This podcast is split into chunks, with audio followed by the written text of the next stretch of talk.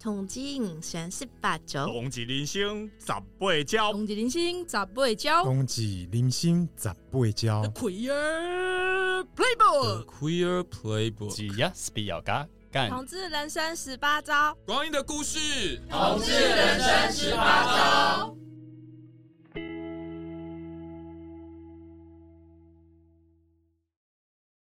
欢迎来到巴乐鸡块小宇宙。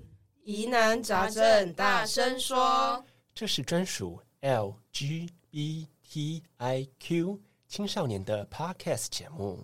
嗨，大家好，我是暗恋后就忍不住会告白的 B Two。哦，我是鹏鹏，是多愁善感的双鱼座。Hello，大家好，我是乐乐，我是不谈恋爱就不会快乐的快乐小狗。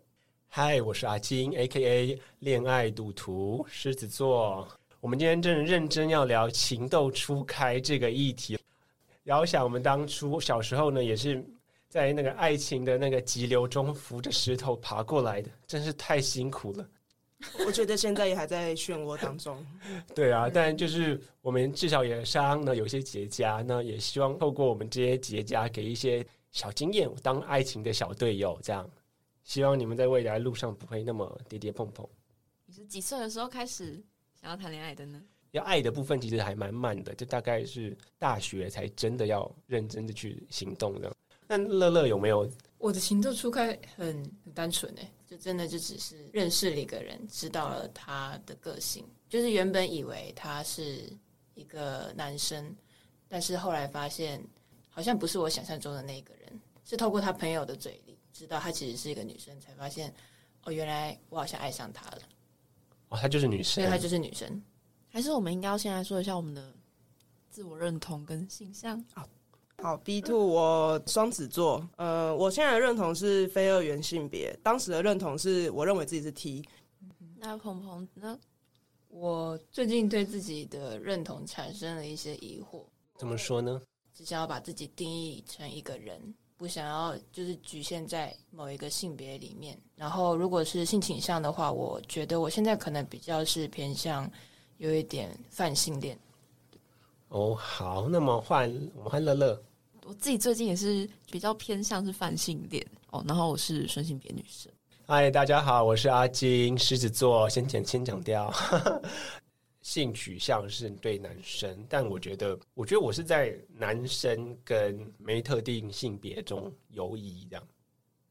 那你情窦初开的那位对象的生理性别是？对，我情窦初开的对象是一个男生，然后因为我很晚才情窦初开嘛，大学左右这样。哦，蛮晚的。可是这个情窦初开就是我第一个就就要恋爱了这样，嗯，就是没有试探啊，没有什么暗恋，就是直接这样。那我们问一下 B two，那你情窦初开大概是什么时候？我第一次意识到自己喜欢一个人是小学三年级，那对象是同班的女生，就情感上的喜欢而已。然后那时候其实也完全没有意识到自己是身为一个女性，然后喜欢上另外一位女性。五六年级的时候又再喜欢上一个也是同班的女生，然后当时。有身体上接触，不过是我单方面的。那时候是发生在小学，不是都会毕业旅行嘛？那我们北部应该常去的就是六福村啊，还是有那个三三六九之类的。对，就那一些。然后我们就住在那里面的旅馆。那晚上的时候，可能大概十一二点，就小学生都睡着，但只有就整个房间只有我没有睡。我就去偷偷的亲了那个我喜欢的女生的手，听起来犯案地点像是剑湖山哦，因为有饭好像是。对，在这边我要道歉，就是其实不应该做这种事情啊，就是他不知道睡死了。对，就大家要注意身体界限，不要做跟我一样的事情。对，还是醒着的时候当面问人家 OK 吗？大家。请问我可以亲你的脸吗？他说好，可以，你才可以哦。Oh, 这句话我小学只有跟男生讲过，就是虽然我其实心里面喜欢女生，但是我当时也有跟，就是应该说是被大家凑成班对啦。那大家怎么说就也嫌麻烦，就是啊，就是顺着说啊，对，他就是我男朋友。其实我们在干嘛？就只是下课的时候就是一起打电动，然后一起打躲避球，顶多亲脸颊吧，就这样。哎，鹏鹏，你刚刚说你国小的时候就亲脸颊，请问对象是？亲脸颊是那不是我的国小同学，那我们也没有交往，他是我的一个青梅竹马。青梅竹马听起来是电视剧要出现的。个青梅竹马是从我幼稚园到国小阶段认识的，我妈妈的一个朋友家的孩子，他是男生，然后呃，他长得很清秀可爱，脸就白白净净的。然后小时候我们会一起手牵手一起去吃饭，然后玩荡秋千，这样也不知道为什么会这样做。反正就是我有亲过他脸颊，他也有亲过我脸颊。所以就是你先亲，然后他再接着亲过来吗？嗯，对，好可爱哦，真的就是对，很可爱。对，那就是你的情窦初开吗？还是还有更早的？有比国小更早吗？可是我幼稚园就有啦。我真的假的？我就就很喜欢我们班一个男生啊，然后我觉得他长得很帅很可爱，然后我就跟他说：“你要不要跟我结婚？”然后他就跟我说：“好啦好啦。”哎，那所以鹏鹏呢？你还有更早的吗？幼稚园有喜欢过啊，对啊，但是我不确定那到底只是跟风的喜欢对方，还是是真正的情窦初开。因为当时那个男生是我我是转学进到班上的，然后当时就是。班上所有的女生都喜欢他，就也跟着喜欢上他。对，可是我觉得这对我而言可能不算是情窦初开，就可能就只是很喜欢吧，欣赏这个人嘛。对，欣赏这个人。呃，我大学的时候发现他在实践大学，竟然可以知道幼稚园的人后来念什么大学，因为我们都知道彼此的真名。啊、所以你说你去查他名字，发生什么事？就是他就是在实践大学。读书，然后好像也过得还蛮不错的，就觉得说，嗯嗯，也过得好就好。情情感的部分吗？情感没什么情感了，哎，因为幼稚园已经把桃花用完了。呃，国小国中就把桃花用完了吧？对啊，不愧是双鱼座啊、哦，之后一定还会有的啊。大家都说过，说了我们自己情窦初开的故事了，对不对？对，嗯。但我就有很好奇啊，就你们在情窦初开的时候。性向这件事会不会带给你们一些烦恼啊？因为我自己的经验就是觉得情窦初开跟确认性向这件事情有一点重叠。嗯，我自己是先先去处理性向的部分。那你们有这样的困扰吗？我是到国中在喜欢上人的时候才开始处理这一块，因为我是从国中才知道有同性恋这个词。小学的时候只发现，哎，我好像跟其他人不一样，虽然我那时候也顺应着大家交了男朋友，但其实我喜欢的是同性嘛。那到了国中，发现哎、有同性恋这个词，然后开始去看相关的书之后，我才开始在性向里面挣扎。嗯，厉害耶，那么小就有求知欲，还会去读书。因为又喜欢上一个人啊，然后你在烦恼要不要跟他告白。当你意识到你的性向问题之后，你的告白就开始加上了一层困难，就是你开始意识到不知道对方会不会接受，这个不是那么常见的事情。对呀、啊，我们也不知道对方是什么性向，然后我们自己也还在处理我们内心的那个可能忐忑或者是那个安全感，对不对？对。所以你后来有告白吗？还是有哎、欸。就是，毕竟我自我介绍都说我是暗恋之后就会告白的人嘛。哦，没错。那对方怎么对方？呃，国中遇到的那一位是，嗯，我告白之后，他一开始拒绝我，然后过了三个月之后，他又回过来跟我说，我们还可不可以交往？那但是换我拒绝他。哦。所以我们没有在一起。好难过的故事哦。他也想太久了吧？欸，因为毕竟我可以理解，因为他因为他是一个整天都会说哦，我要以后我要跟谁谁谁结婚的那一种女生。那我是我，对，那 所以其实我在告白之前也很犹豫，就是说啊，他整天都在说要跟男生结婚，那我告白不是肯定没希望嘛？但是。从相处上的感觉又觉得好像可以，然后也觉得对方蛮靠近我的，那忍不住就在操场旁边告白了。哇，好浪漫，浪漫哦！对，那时候拖到上课时间。那你后来为什么拒绝？因为他拒绝我之后，我们本身是一起搭公车上下学的好朋友，家里面只住离一两站，再怎么样你都一定会在上下学遇到他嘛，那你又不能装作不认识他，所以我就跟他说啊，你给我一点时间，就是让我把心态调整回当朋友的心情，那然后我们再好好的一起上下学，就是一起玩，就这样，我就过了三个月之后，我就我就觉得，哎，我调整好了，结果殊不知他就传讯息跟我说。我们还可以在一起吗？我看到的时候，心里想着来不及了，所以我就又回传讯息给他，没有办法。我都是透过 MSN 之类的。呃，对，那时候有 MSN，然后手机的简讯只能传七十个字的年代，七十个字，七十一个字就跳到下一则。对，七十一个字就下一则要多三块，三块很贵。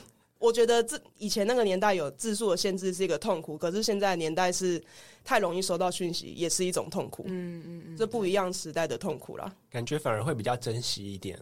对，会哦。以前会把讯息都好好存下来，然后手机容量爆爆掉之后，会写在记事本里面。写什么？就是把对方传的简讯七十个字的写在记事本。哇塞，还有手抄本的简讯吗？对，当然已经丢掉了。哦，我还想说你还留着。没有，没有，没有这种事。很精彩，我天。真的，嗯，这应该三十几岁的人才会有的吧？你说简讯的部分吗？对，七十个字。有啊，也有啊。那你们多真的吗？对啊，我们我等下我们到底差几岁啊？我二十五。我二十三，二十有八？我是大概国中的时候，智慧型手机开始盛行起来。嗯，跟我差不多。对啊，我是大学快毕业那时候比较流行。哦，我是高中。哦，所以其实大家都有经历过七十个字。我还记得那个时候，我还会把那个注那个键盘的注音都背下来，我还可以直接盲打，太厉害了。我那时候真的超强，我可以直接盲打，就是就是，如果有人传讯息给我，我可以直接在桌子下面直接说嗯好，然后真的真的。所以你背起来那每一个键代表的四个注音是什么吗？对，我记得。然后你还可以数得出来说，我可以，太强了。因为这中间就有一个凸点啊，就它九宫格。你 那鹏鹏探索自己的性向的经验，可以分享一下吗？这真的就跟我的情窦初开有关的。我说出来 啊！每次回想这段故事，都觉得有一很可爱，但是又觉得有点小伤心。这个这个是在我小学五年级。不对不对，六年级的时候发生的。对，然后那个时候 Facebook 好像刚开始盛行，然后我就在脸书里面玩开心宝贝，我们可以帮他穿衣打扮，然后还可以有一些互动的环节，就是有点像动物森友会，是不是？有一点 像，但是那个是一个更大的开放式平台，我也可以认识陌生人。对，没错，我可以认识陌生人。那个时候里面有一个游戏叫做你画我猜，然后下面好像有五到六个椅子。就是你只要进去排队，你就可以坐在那椅子上，跟我当时还不认识的那位初恋就在同一个画房里面认识了。然后我们都是很喜欢画画的人。当时就是我发现，就是他的画技很好，那他也发现我画的都很不错，所以我们就互相加了好友。然后认识久了之后，就是我们就会开始聊天，然后我有问题都会问他，他有什么烦恼也会跟我说。之后，因为他的名字非常的中性。就是不是一般的中性，而是以当时的我来说是，就是看到这个人说哦是男生吧，就是对，然后我那时候就是觉得说哦这个人就是男生吧，就把他当成一个大哥哥，然后那个时候就是默默的就是喜欢上他了。对，然后我喜欢上一个人是会很变态的去查他祖宗十八代，所以查到就是查到他的朋友是谁。哦，你是先查到朋友哦？对，我先查到他朋友，因为他有锁他的好友，在他上了高中，呃，我们相差了三岁还是四岁，反正就是当他上高中，然后我上国中，他已经很忙的时候，那时候其实变我们变得有点陌生，但是我那时候还是会就是偶尔会去看一下他的脸书的首页。我就会去看，就是哦，他们朋友在他那里留言啊，然后他朋友在留言的时候，我就会发现说，哎，他的朋友怎么叫他大姐？因为名字很中性。哦，对，我之前都以为他是男生，然后后来他的朋友就叫他叫他说，哎，大姐，你那天怎么没有来？然后我想说，嗯，大姐，她是女生吗？她不是男生哦。我还有一天鼓起勇气去加他好友。或者你之前都还没有加他好友吗？都在偷偷看，是加他的。国中还是高中同学的好友。哦，为什么他会让你加好友啊？我也不知道。我那时候，然后他那我那时候就是问他说：“哎，请问你认识某某某吗？”然后说：“哦，我认识啊，怎么了吗？”因为我那时候就是说：“嗯，我就只是想要问说他是男生嘛。”他说：“哦，没有啊，他是女生啊。”然后那时候就感觉很奇怪，但是那种奇怪是跟一开始想象的不符。你是说觉得他奇怪，还是觉得这个情感奇怪？一开始以为他是男生。的那种长久以来的相处已经建立了信任，然后后来知道说哦，她是女生，然后这种转变觉得好像有点不太习惯，有一点奇怪，然后又有一种是怎么会到现在才发现那是女生，然后嘞？对啊，然后呢？对，然后后来我又在哦，因为之前他有跟我说他喜欢同性，就是喜欢同性这件事情，我就在想说，哦，那他喜欢同性，就是在那个情况下，我还以为他是男生，哦，你以为他是 gay？对，我以为 gay gay, gay 的确也都会叫大姐了。对，然后我那时候就在想说，哦，那他喜欢男生的话，那我是不是就没希望了？然后后来别人就是说他是大姐的时候，我想说，哦，那他是女生的话，那我就又有希望了耶！突然燃起了希望。对，然后我，对，没错，就是可能在性向的转变是。或者性向的发现是在这个时候吧，就是以为自己就是个完全的异性恋，然后发现自己也是喜欢女生的。你发现她是女生之后，有更觉得啊，更喜欢她了？有，我有觉得我更喜欢她了，就是觉得好像心跟眼都没有办法从她身上离开了的感觉。后来我们都还是要因为升学啊、家庭啊，所以都还是各忙各的，所以之后就还是变得更陌生了。但还是很开心可以认识她了，她是真的算是带领我进入了这个世界。他给你一个契机去认识你自己。对，对我觉得我也可以稍微分享一下，该说是情窦初开还是确认性向呢？呃，我有个高中非常好的要好的朋友，这样，然后是一个女生，然后呃，因为那个时候我们要考一个呃平面设计的执照，这样，所以都会在学校留到很晚。那有一天，我不知道为什么哎，就是怎么讲，那个感觉很复杂，就是有一种我对你是朋友的那种很喜欢，我自己心里明明知道。但是我就有，可是我又突然很变态，有那种感觉，觉得傍晚，然后一盏灯打在操场上，然后我我想跟他告白，我不知道为什么呢？突然有个告白的欲望吗？对，但我又知道，我知道我其实没有真的情爱上喜欢他，我是朋好朋友那种喜欢他，这样就很怪。我们在走过那个操场的时候，我就说：“哎、欸，某某某，呃，我喜欢你，你要当我女朋友吗？”然后就回说：“哎呦，你别闹了。”然后他就。结束这个话题，他也不尴尬，就继续走，这样。然后还继续走，继续走，继续走。我就说，那因为要以，我就说，因为以前有一出对很有名的综艺节目叫《康熙来了》，这样。我就跟他说，我可以做你的蔡康永吗？然后那时候我都还没跟他出柜。那蔡康永就是一个台湾比较早期出柜的 gay 的艺人，这样。我就想说，嗯，我可以当你的蔡康永吗？然后就他就回一下，然后他在想，好啊，那我可以当你的小 S 啊，变成一个暗号了。那个时候对。可能 LGBT 都没有什么想象，这样，所以就用蔡康永跟小 S 做了做成一个代号，嗯，去沟通这样，然后就也很顺利。后来想想，就是我心机很重，这样就借由告白目的要出柜，这样。所以你的告白是为了要向他出柜，你是同志，对，那也蛮迂回的哎。就我觉得那个女生非常厉害，她竟然有 get 到你的意思，真的是好朋友，就是高中三年啊，就是真的二十四小时黏在一起。那你们现在还有联络吗？有啊，到现在都还是非常好的朋友啊。哦，那真的很不容易耶。对啊，很珍贵，很珍贵，确实。乐乐，乐乐，刚刚有聊过了吗？还没，还没。那换我讲，从刚刚那个幼稚园之后就上国小了嘛。啊，国小不是两年会分班一次吗？嗯、啊，我每两年就换一个对象。我也是。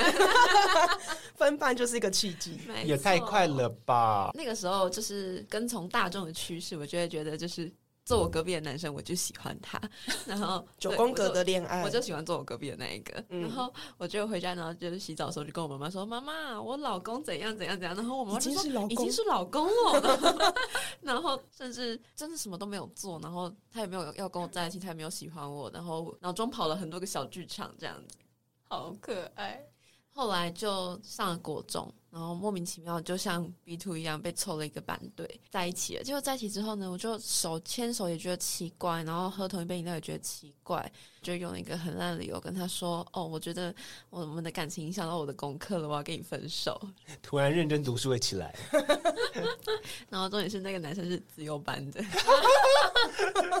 超没说服力的，而且他现在上了台大。然后呢，分手之后呢，我就过我的。生活，然后过一过，有一天看到我一个很好的朋友，我们在盛那个营养午餐的时候，他就在排在我前面，然后我就跟他说：“我觉得我好像有一点喜欢你。”他就转过来跟我说：“那我要说谢谢吗？”好吗？怎么觉得好棒，好可爱？所以他那个意思是说他也 OK 的意思吗？我不知道哎，我的对话就结束了。结果后来我就转学了。所以是转学前觉得需要有个告白吗？没有哎，我就只是。当下就像你说的，就是在操场上突然想告白，可是我是真的对他有感觉。但是他给你的回应蛮正向的。对啊，我也觉得他没有就是说什么啊什么，就是女生跟女生告白很奇怪，他就说就是是嗯蛮好的，就是我不知道这是好事还是坏事，因为他让我觉得我自己这样子不是奇怪的，没错。但是我转学之后呢，就喜欢了。对，没错，换一个阶段就是要换一个人嘛。天哪！转学之后喜欢的对象也是女生，然后可是这段经历就不是那么的美好了。可是不知道是因为就是第一个他让我觉得我自己不奇怪，所以我就变得很很横冲直撞，就后面就比较无所顾忌，然后所以变成伤的更重。所以你的意思是你因为第一个告白的人给你的回馈是好的，对，所以让你后面要告白的时候完全不会去考虑对方的性别。没错，结果就因此有一些小挫折嘛。我自己有遇过，就是国中还高中的时期，有一个女生跟我告白，可是我给她的回馈就很不好。其实我蛮内疚。她跟我说，就她是写信跟我说，哎，她喜欢我，然后可不可以交往？但是我完全就是没有去回应那一封信，平常见到她也就会当做她不在，就把它丢掉吗？还是对，因为我我觉得我那时候有点害怕别人喜欢我这件，就别人主动喜欢我，我会害怕，我会不知道我有哪里值得你喜欢，就突然觉得很害怕，很想要远离这一个人。虽然我们明明在这件事之前，其实就是。普通的同班同学，并没有到特别要好，但是也没有交恶，都会聊天，然后分组可能会一起做报告，但也就这样。只是自从他告白之后，我就把他当做一个透明人。这件事，我觉得如果我是他，其实我觉得会造成蛮多影响的，就是会觉得自己是不是不应该去跟人告白。可是应应该是我的行为非常不对才对。讲到这件事的话，因为我。觉得他给你的回馈很好，我觉得如果我那时候可以做到像他这样子的话，我觉得现在比较不会那么内疚。但是也不用内疚啊，就是毕竟被告白的当下可能会有点错愕，也是很正常的。就是每个人可能都会有自己的想法啦，在做决定之前多想想这样子，我觉得会就比较不会有那么多的遗憾了。也是有想过，如果是现在这个年纪，如果被人主动告白，我会有什么反应？但还无法想象，因为我都是先告白的人。对啊，我想，那我就顺便问一下你们。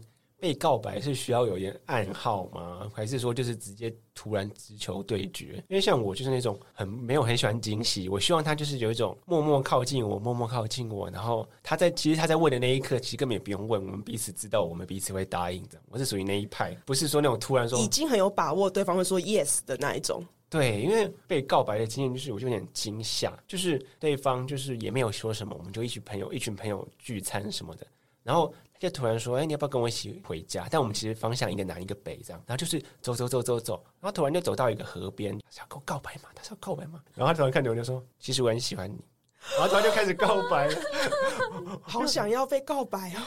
我我觉得这种这种太突如其来的告白，我就很很想死了。对，所以我觉得真的很需要预告，这样。对，那你们是需要预告的吗？还是可能需要再重新开一集来讨论？我也觉得。好，突然想到，好，我们下一集再继续聊告白。好，那就是。在大家探索自己的性向跟自我认同的过程中，是不是可能有影响到之后选择对象的条件呢？嗯，有诶、欸，会会，这个有。对啊，你是就是可大家可以很明确知道自己喜欢的外形啊、身高啊、气质那些吗？一定有，可是不知道什么在一起的都不是那个样子。对啊，就是好像很难真的照清单走诶、欸。这会外形会变成是其次，但是你当然有自己外形的菜。可是最重要的还是相处起来的东西，以及他现实层面拥有什么。对年纪越大的人来说，会越去考虑这件事情。比如说，呃，讲个现实一点，他不可以欠债啊，对啊，这是一个比较现实。就算他再怎么迷人，但是如果我发现他欠债。然后又不爱工作，sorry，不可能在一起。那看来就是我们的条件啊，就跟告白的这些关系好像是蛮紧密的。还是我们不然就下一集再聊好了。好，对啊，我们再聊聊。要狩猎之前，先认知自己到底喜欢什么。但我觉得这个比较会是边狩猎边知道自己到底喜欢什么，因为你本来就是在不断狩猎的过程去发现或者是剔除自己的喜好，或者是对，总之要有行动，用想的都是没有用的。对。对，用想的那个 always 不准呢、欸。对，always 不准。我就是爱情邪魅的代表啊！我觉得这个真的会忍不住直接录到下一集耶。还是我们今天这一集就先到这边。我们到这边。那我们巴乐鸡块小宇宙今天要跟大家 say goodbye 喽，拜拜，下次见，拜拜，拜拜。巴勒小鸡块是取自多元性别的英文谐音哦，巴就是 B，bisexual 双性恋，乐就是 L，lesbian 女同志，鸡就是 G，gay，快就是 transgender 跨性别。那是谁想出这个巴勒鸡块的呢？是台湾同志咨询热线里面的性权小组，我们一起讨论出这一个名字。那这个小组主要是 for 十二岁到二十岁的青少年。我们性权小组每个月都固定会举办实体或线上给青少年的活动。如果大家对活动有兴趣，都可以到热线的官网去找活动资讯，然后线上报名就可以来参加。芭乐小鸡块的活动能文能武，有线上有虚拟，都非常希望大家可以参加。那我们透过这个节目，是希望不只有活动之外，然后大家认识新朋友，也希望关于青少年同志的议题，可以走进每一个人的房间跟客厅。不管你是家长、腐男、腐女，还是你就是 LGBT 族群的朋友，我们都非常欢迎大家。嗨，大家好，这里是同志咨询热线，我们是台湾第一个立案的同志组织，我们有八个不同的工作小组，提供各式各样的服务给同志社群。有你的捐款支持，我们可以为台湾的同志做更多，也欢迎到脸书和 IG 追踪我们哦。